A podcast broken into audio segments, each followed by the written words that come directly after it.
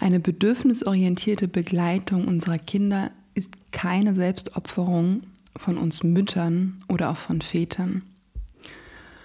Und ich komme jetzt auf diesen Punkt, da ich nach meinem Video Gleichwürdigkeit ist keine Methode ein sehr spannendes Kommentar von einer Mama bekommen habe, die meinte, ich mache da nicht mehr mit.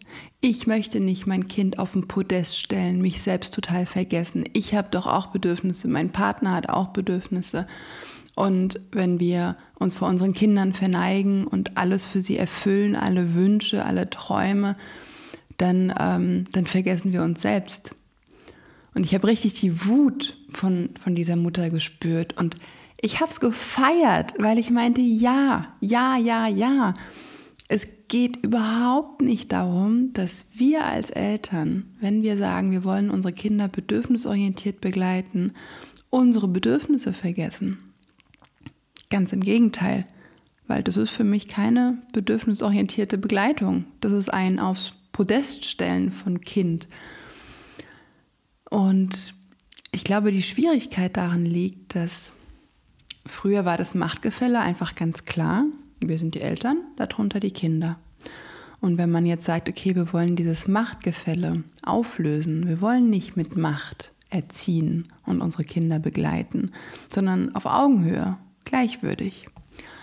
Und dann begegnet man sich auf Augenhöhe und dann entsteht, glaube ich, eine Unsicherheit. So, okay, und, und wie gehe ich denn jetzt damit um? Weil uns fehlen ja die Vorbilder. Also woher sollen wir das denn wissen, wenn wir das selbst nicht erfahren haben? Woher sollen wir wissen, wie diese Balance richtig zu führen ist zwischen, naja, aber ich bin immer noch deine Mama und ich darf entscheiden und ich habe auch Bedürfnisse und zwischen, hey, ich gehe auf deine Bedürfnisse ein. Und es kann dann auch ganz schnell kippen in die andere Richtung, dass ähm, viele Eltern dann äh, sozusagen auf, auf rohen Eiern laufen und einfach nur Angst haben, was falsch zu machen und ihren Kindern die Wünsche erfüllen wollen. Nicht unbedingt die Bedürfnisse, sondern alle Wünsche. Und da kommt man dann an einen Punkt, wo es nicht mehr gesund ist, weder für die Eltern noch für die Kinder. Denn was passiert denn mit den Kindern, die in eine Welt hineingeboren werden, wo im Rahmen der Familie ähm, alles heil ist, alles sein darf und, und, und sie auf, auf Händen getragen werden. Das Kind hat keine Herausforderungen, es lernt nicht mit Frustration umzugehen.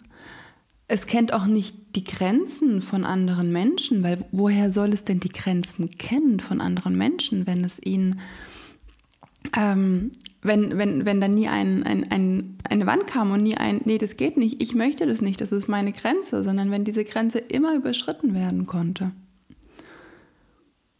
Mir ist es wirklich wichtig, hier nochmal zu sagen, dass die bedürfnisorientierte Erziehung, Erziehung, Begleitung von Kindern beinhaltet die Bedürfnisse von der ganzen Familie.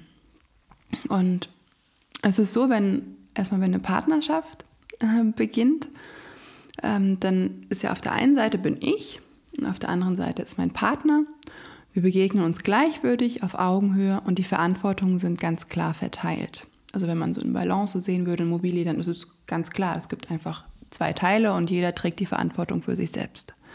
Wenn ein Kind dazu kommt und man eben dieses Kind auch auf Augenhöhe begegnen möchte, dann ist wie ein drittes Teil dabei, und dann geht es aber zu gucken, ja, okay, aber du bist ja noch ein Kind und die Verantwortung für dich, die trage ich. Ich als Mama, ich als Papa oder ich als andere Bezugsperson.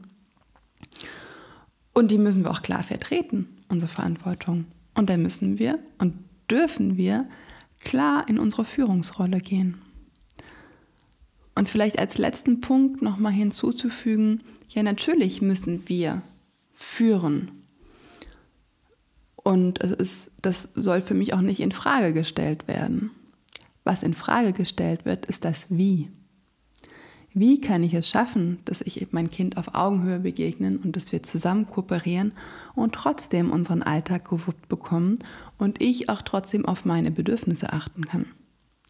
Und das bedeutet eben die viele Arbeit. Immer das Ausbalancieren, immer in die Reflexion gehen, immer auch ins Gespräch gehen und in die Beziehung gehen.